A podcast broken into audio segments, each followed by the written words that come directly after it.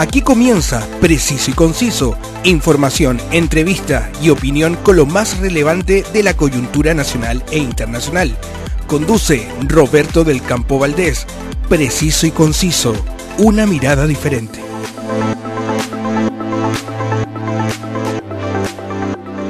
Bienvenidos a una nueva cita para revisar los diferentes temas de la actualidad. Desde Santiago de Chile para todos ustedes, muchas gracias por su preferencia y su incondicional apoyo. Incondicionales son también quienes me ayudan a llegar a todos ustedes. El circo de Pastelito y Tachuela Chico sigue presentándose con gran éxito en la ciudad de Concepción, en Mall Plaza Trébol. Vaya a verlos con toda su familia y disfrute de su producción El Circo Regresó, un espectáculo mágico y lleno de diversión. El norte de Chile ofrece maravillas a todos sus visitantes. ¿Las quieres conocer y disfrutar? No te lo pienses más y contacta a More Tour, la agencia de viajes y turismo que te lleva por las mejores rutas con un personalizado servicio y los mejores precios. Conoce lo que pueden ofrecerte y contáctalos en su web www.mortour.cl. La actualidad tiene muchas miradas, pero solo una realidad Escuchas Preciso y Conciso con Roberto del Campo Valdés. La madrugada del 6 de febrero de 2023, un terremoto de magnitud 7.8 en la escala de Richter sacudió a Turquía y Siria en un evento considerado por muchos expertos como devastador.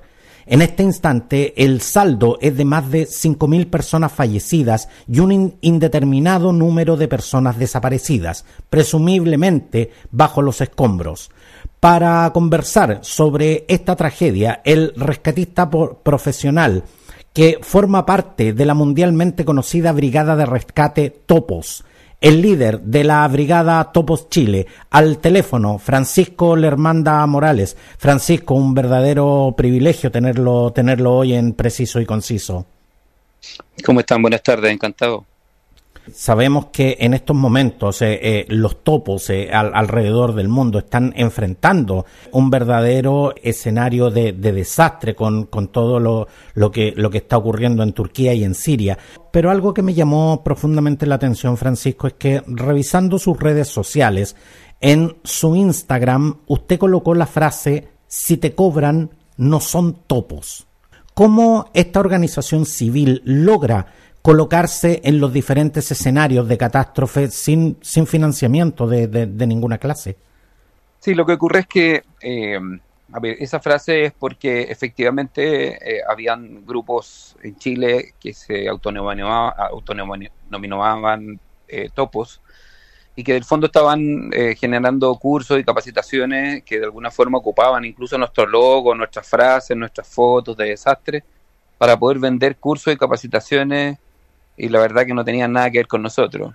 En el fondo para eso va la frase. Ahora, colgándonos un poquito de esa misma frase, eh, nosotros no recibimos financiamiento de nadie. Eh, nos autofinanciamos, eh, generamos absolutamente todos nuestros gastos, los pagamos nosotros. si bien es cierto, habemos cuatro o seis integrantes de la organización que, que, somos empresarios y que tenemos, en mi caso soy empresario minero, eh, y que tenemos a lo mejor la posibilidad de poder eh, financiar a los demás eh, topos que son estudiantes de universidad o, que de alguna forma tienen un, un, trabajo con menos recursos, digamos.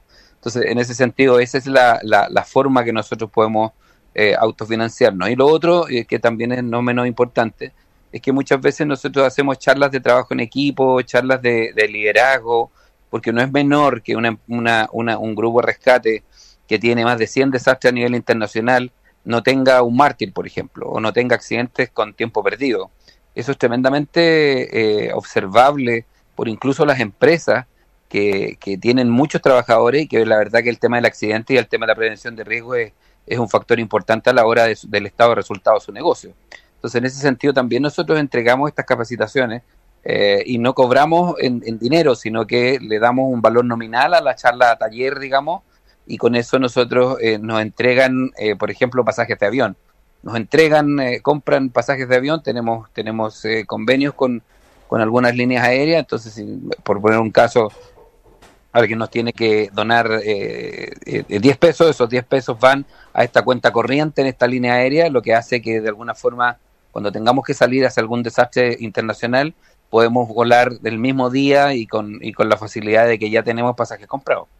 Francisco, los eh, topos eh, eh, a nivel internacional se hicieron mundialmente conocidos en el terremoto de México en el, en el año 85 y de ahí hemos visto cómo, cómo este, esta organización se ha ido diversificando y se ha ido ramificando, digamos, en, en, diferentes países del mundo. En, en, este instante, en Chile, ¿cuántos, cuántos efectivos pertenecen a la, a la brigada de, de los topos? Mira, retomando un poquito el, el, el, pic de la historia que acabas de hacer tú, efectivamente nace en el 85 con ocasión del terremoto. Y es que y es aquí una cuestión súper importante también que podemos saltar a la parte más logística de lo que son las, las, catástrofes. Eh, de alguna forma, ningún país está preparado para recibir una, una catástrofe de este tipo.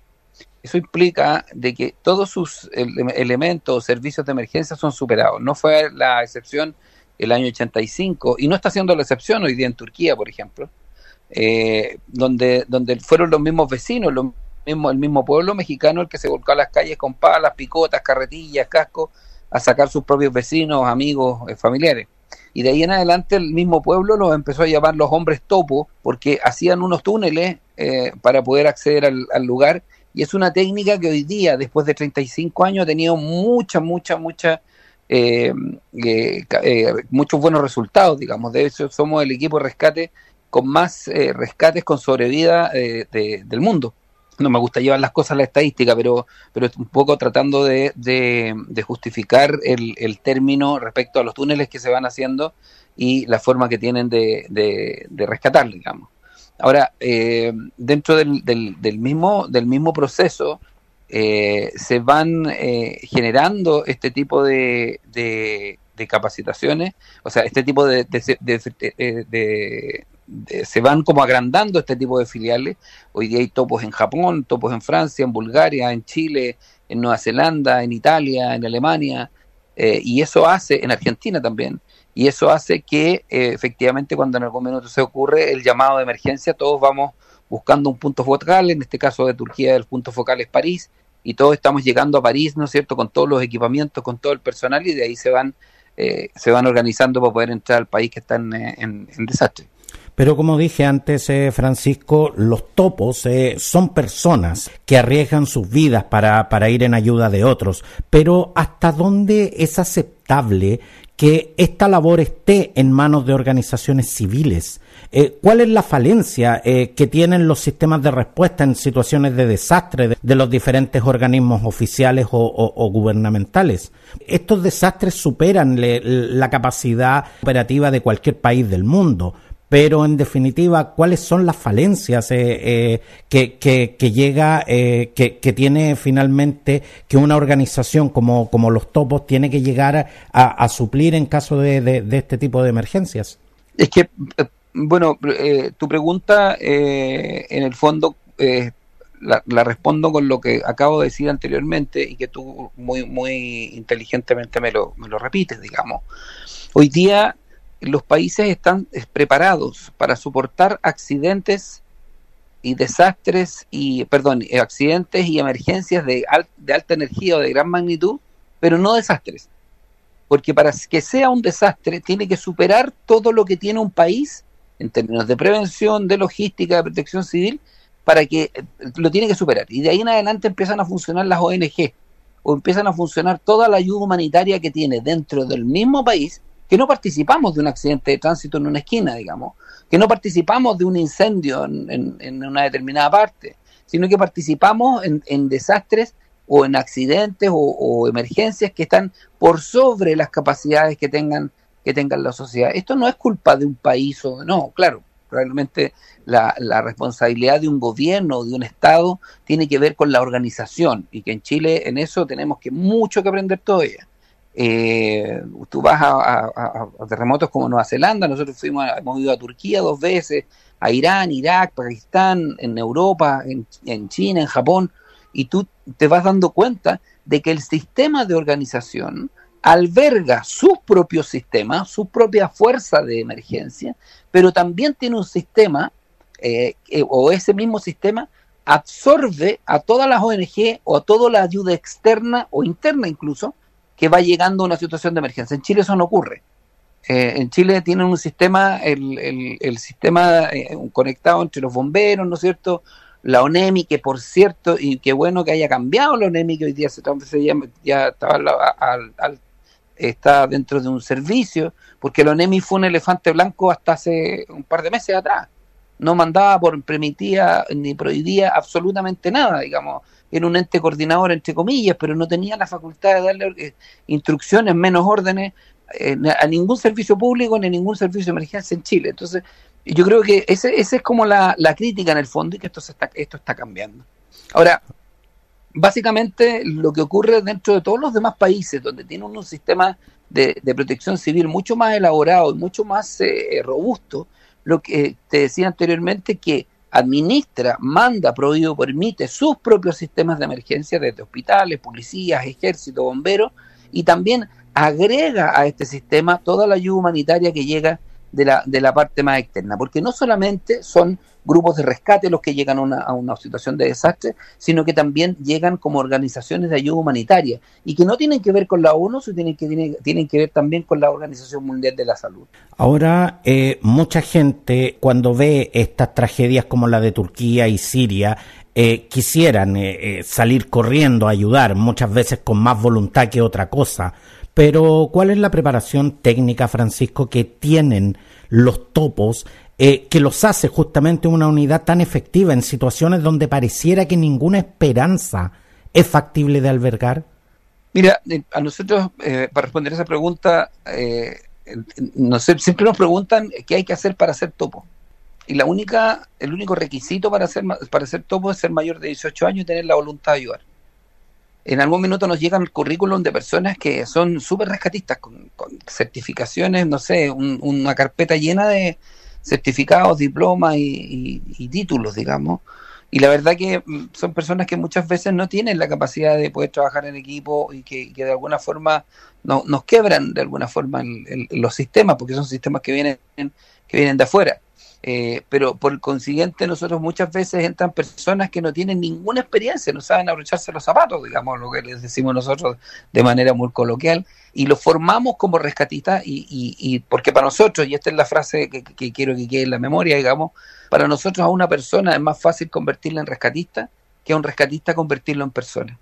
Para nosotros el tema del trabajo en equipo es tremendamente importante, es tremendamente... Eh, ahora, particularmente mm, mm, eh, la capacidad que tengan de trabajar en perdóname que me está hablando me está mi hijo aquí molestando un poquito no hay problema eh, Francisco lo que te decía era que para nosotros es más fácil eh, convertir una persona en rescatista que un rescatista en persona. Concuerdo plenamente con tu análisis, pero en un escenario de desastre, en una, en una situación tan compleja, una persona sin los conocimientos técnicos resulta eh, más un problema que una ayuda? Para nosotros no. Yo siempre pongo el ejemplo de cosas que nos vivimos. En, Irán, hace unos años atrás, 18 grados, bajo cero, 4 de la mañana, estábamos penetrando en un edificio donde teníamos al parecer una persona atrapada, el perro había detectado, estamos rompiendo, habíamos tres rescatistas que estábamos en el interior del edificio eh, y de repente miro hacia atrás y había una manito pequeña, así como un niño firmando el cable del foco con que estábamos iluminando. Yo estaba de segundo hombre, tercer hombre. Y miro hacia atrás y era un niño en la calle, que tiene que haber tenido 8 años, 10 años, y estaba firmándonos el cable. Y si ese niño no me firmaba el cable, por el espacio tan reducido, yo me hubiera enredado en el cable, o hubiera tirado el foco, o hubiera apagado el foco, o quizás qué hubiera pasado. Con esto yo te estoy demostrando que todas las personas son necesarias la capacidad que tenemos los sistemas de los sistemas de gestión estratégica para el tema del desastre o los líderes que estamos a cargo de este tema tenemos que saber ubicar a cada una de estas personas. Yo ese niño no lo voy a meter a penetrar un edificio. Yo probablemente si, si, tú quieres ingresar a los topos yo no te voy a tirar de cabeza a colgarte un edificio de no sé 60 60 metros. Yo lo que voy a ir haciendo, te voy a ir capacitando y te voy a ir ubicando y posicionando en los lugares que vayas, tú vayas quemando ciertas etapas para que tú puedas convertirte en un rescatista. Ahora, pero, pero qué importante es, lo que tú nos estás diciendo, Francisco, porque muchas de las personas también dicen, bueno, pero ¿qué, qué voy a ir a hacer yo eh, eh, a un escenario de desastre si yo no sé nada de nada, en definitiva? Y tú nos estás demostrando de que, en definitiva, eh, una, una frase que yo he repetido muchas veces hasta el cansancio, o sea, en esta vida nadie es tan clever para hacerlas todas, pero tampoco nadie es tan inútil como para no poder hacer nada. Eh, eh, entonces, de verdad que eh, lo encuentro tremendamente potente lo que, lo, que tú nos estás contando en este instante. Nosotros los topos tenemos un señor que debe tener, no sé cuánto tiene, 65, 65 años, ingresó a los topos hace 4 o 5 años atrás y es presidente de su junta de vecinos. Una de nuestras rescatistas, que para mí es la mujer más valiente del mundo, que es María Paz, ella estudia y es una rescatista de primera línea, o sea, ella va a la punta metiéndose en los túneles. La pueden ver en todos los reportajes. Que en vez de medir un metro cincuenta y cinco, con suerte, es delgadita por su contextura, es muy fácil que ella es muy, es, muy amigable con el tema de, de, los espacios confinados. Y ella es una estudiante de educación parvularia y se gana la vida en un semáforo en Puente Alto. Entonces, por eso te estoy diciendo que en el fondo nosotros no tenemos un prerequisito eh, específico y, pedagógico para que alguien pueda entrar a los topos. En absoluto, al contrario. Los que quieran entrar pueden hacerlo. te voy a poner un ejemplo y con esto no es menos importante. ¿Dónde descansamos nosotros? ¿Dónde comemos? Exacto, una, una pregunta que, no, que nos hacemos todos. Los topos ante, ante, ante cualquier cosa son seres humanos. Y claro, yo te pongo un ejemplo. Haití llevamos a un joven que había estudiado mecánica un par de años y por razones económicas se tuvo que retirar. Y en algún minuto estábamos en un túnel sacando un niño. Tuvimos cuatro días dentro de ese túnel. Lo encontramos el día 8 y lo sacamos el día 12. De hecho, la foto de la salida de ese niño está, estuvo nominada al Pulitzer durante mucho tiempo. Una foto muy linda, linda, linda por el logro, me refiero. Y queríamos iluminar ese sector.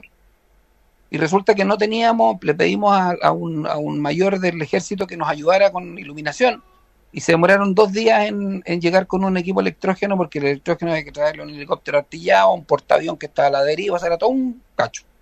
Y finalmente, este cabro que te digo yo, que estudió un par de años mecánica, de los autos que estaban aplastados, le sacó los cables, le sacó los focos y nos iluminó con batería, nos iluminó todos los sistemas, nos iluminó todo el túnel en, en dos horas.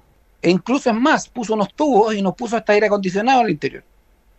Entonces, cuando nosotros miramos de esta forma, cuando tenemos una mirada no tan sesgada respecto a cuáles son tus... Eh, nosotros no miramos cuáles son tus posibilidades de responder, miramos cuáles son las necesidades que tiene la gente.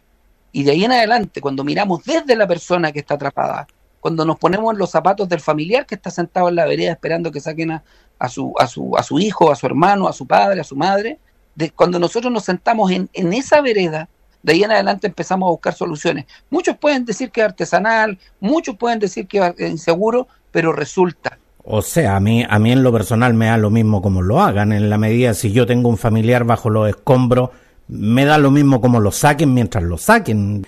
Ahora, muchos de nosotros cuando, cuando los vemos en acción pensamos que esto justamente es decir, eh, eh, vámonos todos a ayudar a Turquía y con eso estamos listos, digamos. Pero, pero ¿cuáles son los trámites administrativos e incluso diplomáticos eh, que ustedes deben sortear antes de entrar a cualquier país y, y, ponerse en, a disposición de las diferentes necesidades? Mira, más allá del tema administrativo, que de verdad que eso se repite muchísimo y lo sabemos como, como el abecedario, digamos, respecto al tema eh, avión, escala, eh, temas que tienen que ver con, eh, con climatología, las visas, porque no te olvides que si el, país, aunque abra fronteras, necesitan visa para entrar todas las personas. Eh, exactamente. buenamente, buenamente Chile necesita, son muy pocos los países que necesita visa, digamos. Eh, no sé si la gente sabe, pero Chile tiene una, una, se estableció un sistema diplomático, un sistema de convenios diplomáticos hace unos años atrás, en donde Chile prácticamente el ciudadano chileno no puede, o sea, no, no requiere visa, o en realidad no les piden muchos requisitos para las visas, porque todo el mundo requiere visa. ¿te fijas? Eso es por un lado. Pero lo más complejo, y esta es la parte que, que, la gente pareciera o, no la sabe, digamos, son la logística social. Cuando tú llegas a un país que está en guerra, por ejemplo, que tiene un problema civil, que tiene un problema de levantamiento político, que tiene golpes de Estado, que tiene, en fin, muchas cosas. Nosotros nos ha pasado en más de alguna oportunidad, estamos en un, en un edificio trabajando y pasan los misiles por arriba de nosotros.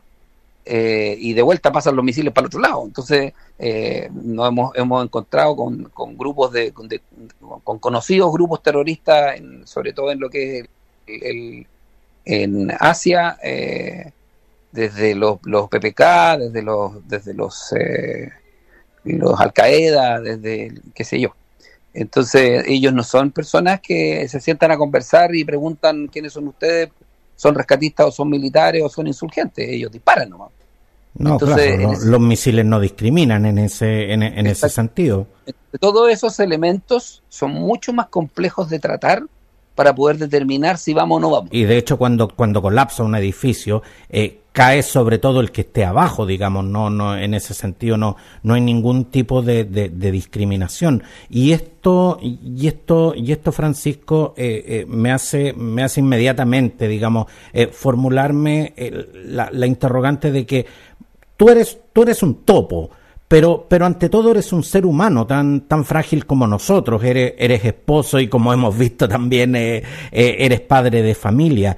¿Cómo resguardas justamente tu seguridad y la, y la de tu equipo en, en situaciones donde rápidamente tú podrías pasar de ser rescatista a engrosar el, el número de las víctimas? Bueno, por eso nosotros nos salimos el primer día tenemos un equipo que es la asesoría técnica, donde está eh, Claudia Segura, donde está Gladys Gutiérrez, donde están personas que son, ella es geógrafa, Claudia ingeniero civil industrial, y que de alguna forma, eh, entre otros, ah, pues son varios, eh, y ellos nos dan la carta, nos dicen la carta fundamental para decir van o no van.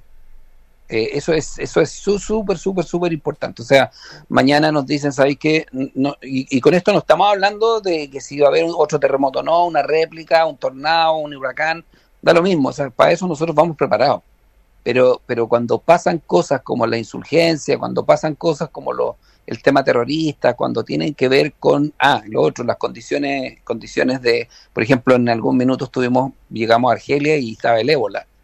Eh, de ahí dijimos, no, a ver, espérate, no, no podemos llegar ahí a Argelia de un, de un minuto a otro porque está el ébola y, y, y, cómo, lo, cómo lo hacemos. En otra parte, en Brasil, cuando fuimos al derrumbe de un edificio también, estaban con el tema del dengue.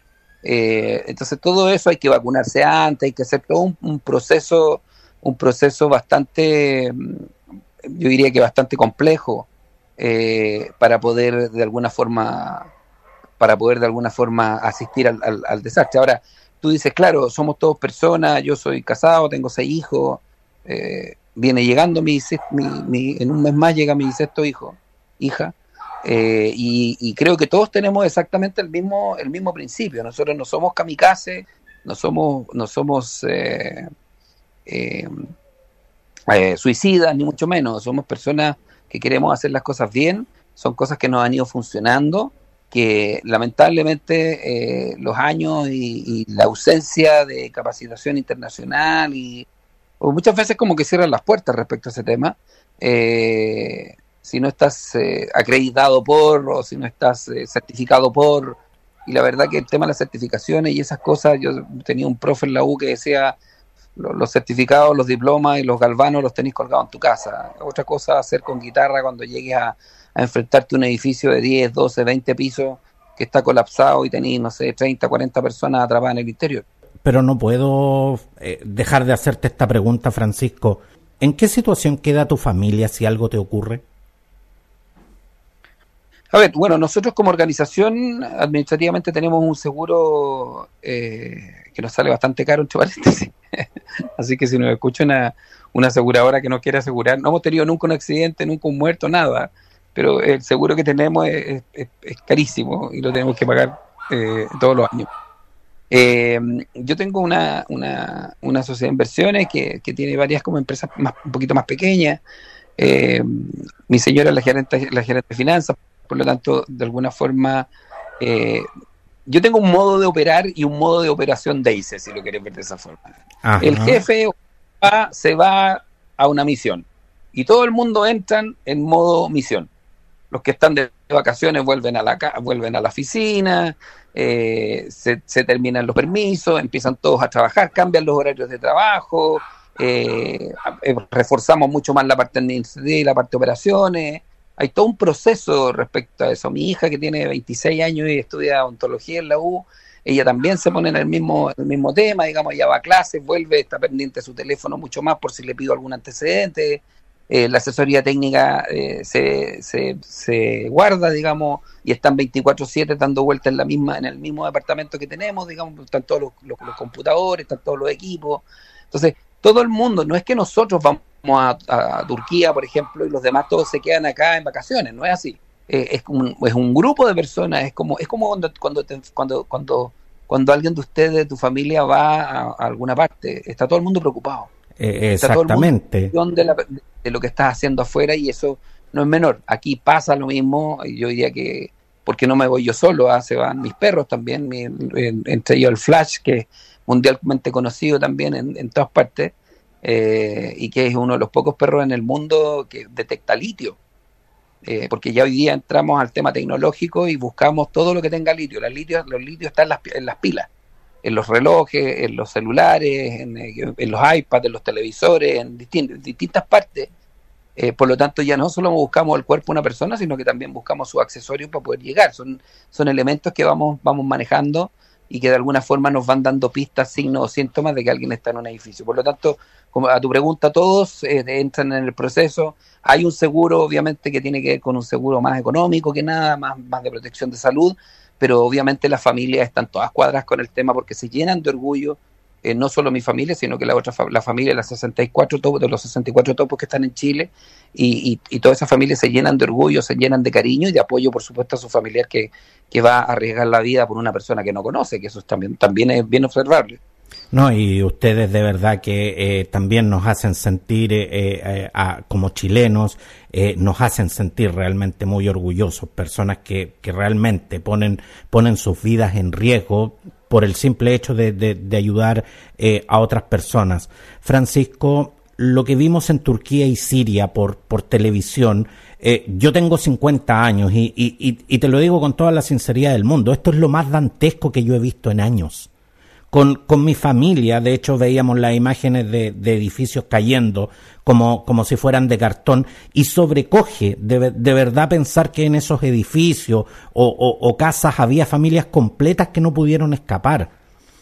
Cuando ha pasado prácticamente una semana, ¿hay posibilidades de encontrar gente con vida o simplemente esto ya es una operación de recuperación de cuerpos? ¿Qué, qué te dice tu experiencia? A ver, hay una norma que dice que después de las 72 horas no debería haber nadie vivo en una, en una estructura colapsada.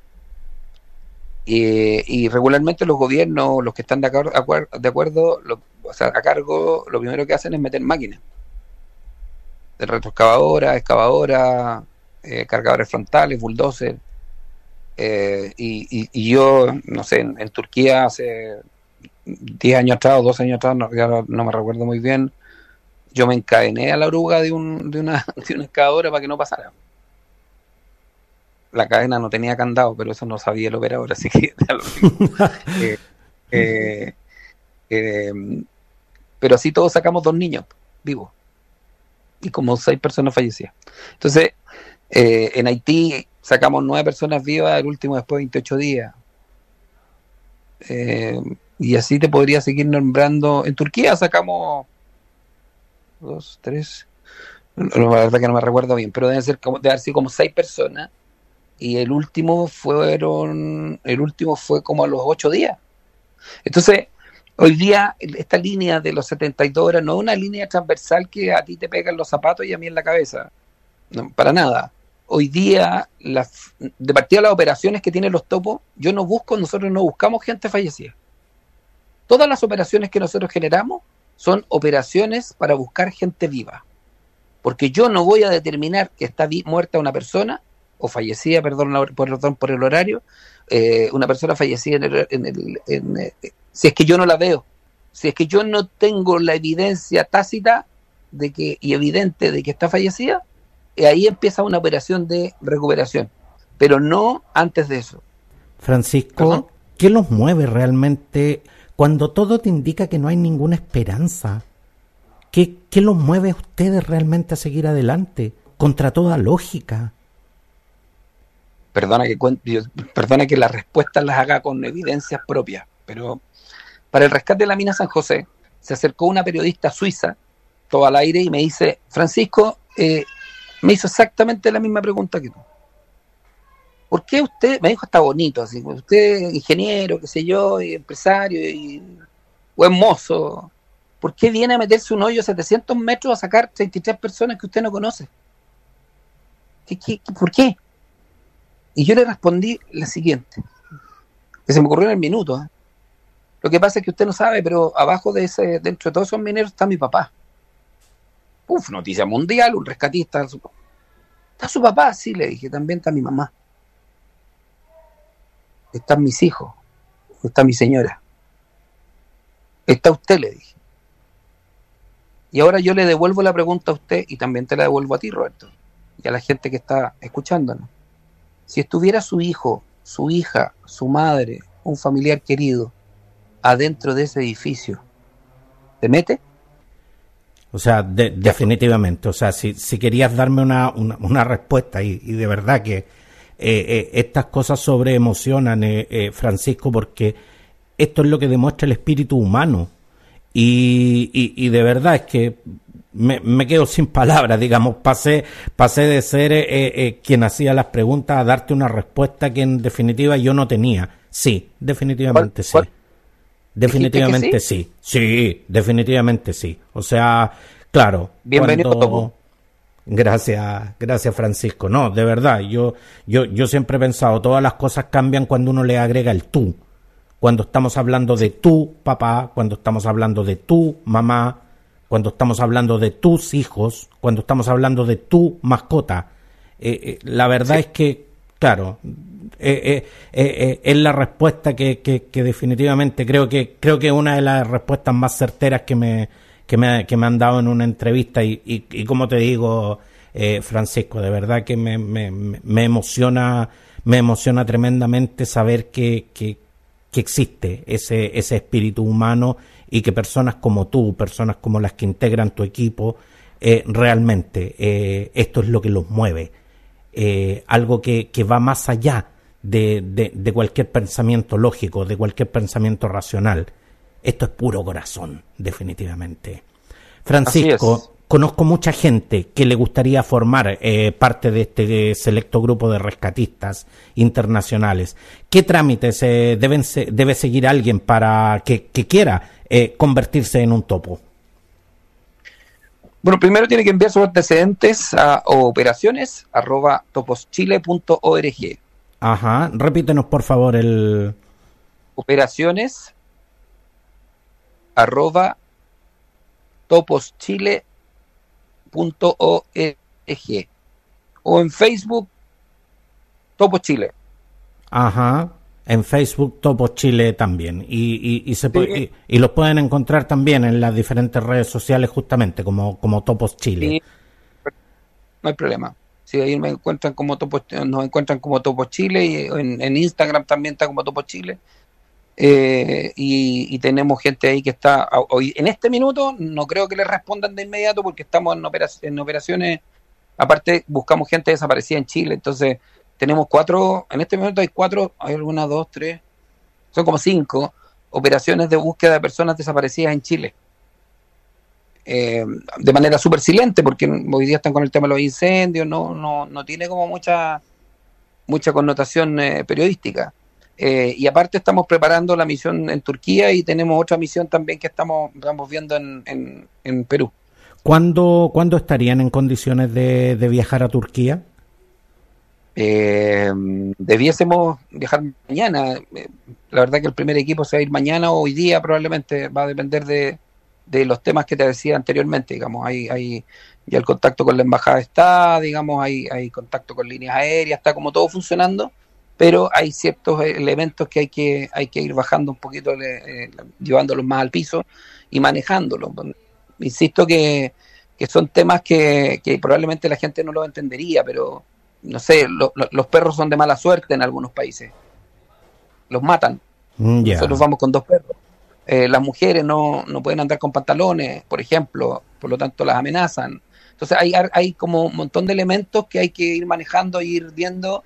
Eh, y, claro, a lo mejor alguna de las niñas que, que va con nosotros va a decir, bueno, yo asumo el, el, riesgo, pero el riesgo allá no es que te piropeen o te tiren un silbido. No, exacto. Eh, entonces, hay que preocuparse de todos esos temas antes de, eh, de salir a, un, a un desastre, sobre todo en países que están un poquito complicados. Siria, no nos olvidemos que están en medio de una guerra civil. Eh, en fin, por eso, por eso hay, hay, hay, un tema, hay varios elementos que cuando tú me dices, oye, ¿por qué no han salido? Eh, por ejemplo, que la gente nos ha criticado en algún minuto, me ha mandado un mensaje y me ha dicho, oye, ¿pero qué hacen todavía? ¿Por qué no salen? Bueno, no salimos porque estamos manejando ciertos temas, pues yo no quiero volver con una de mis rescatistas ni, ni mi perro en, en, una caja, ¿te fijas? Eh, eh, no, no, tenemos que manejar bien dónde vamos, qué protección vamos a tener, dónde vamos a trabajar, con quiénes vamos a estar, dónde van a comer, dónde se van a quedar, eh, temperatura, humedad, nevazones, hay, hay, hay, hay un montón de elementos ahí que hay que, que hay que cotejar, pero debiésemos estar cerrando entre hoy día y mañana este tema. Y por supuesto, le, les deseamos desde acá eh, mucho éxito y especialmente, Francisco, eh, a ti y, a tu equipo que, que se cuiden, que, que, se cuiden porque, tal como dices tú, los queremos eh, a todos de vuelta y en buenas condiciones.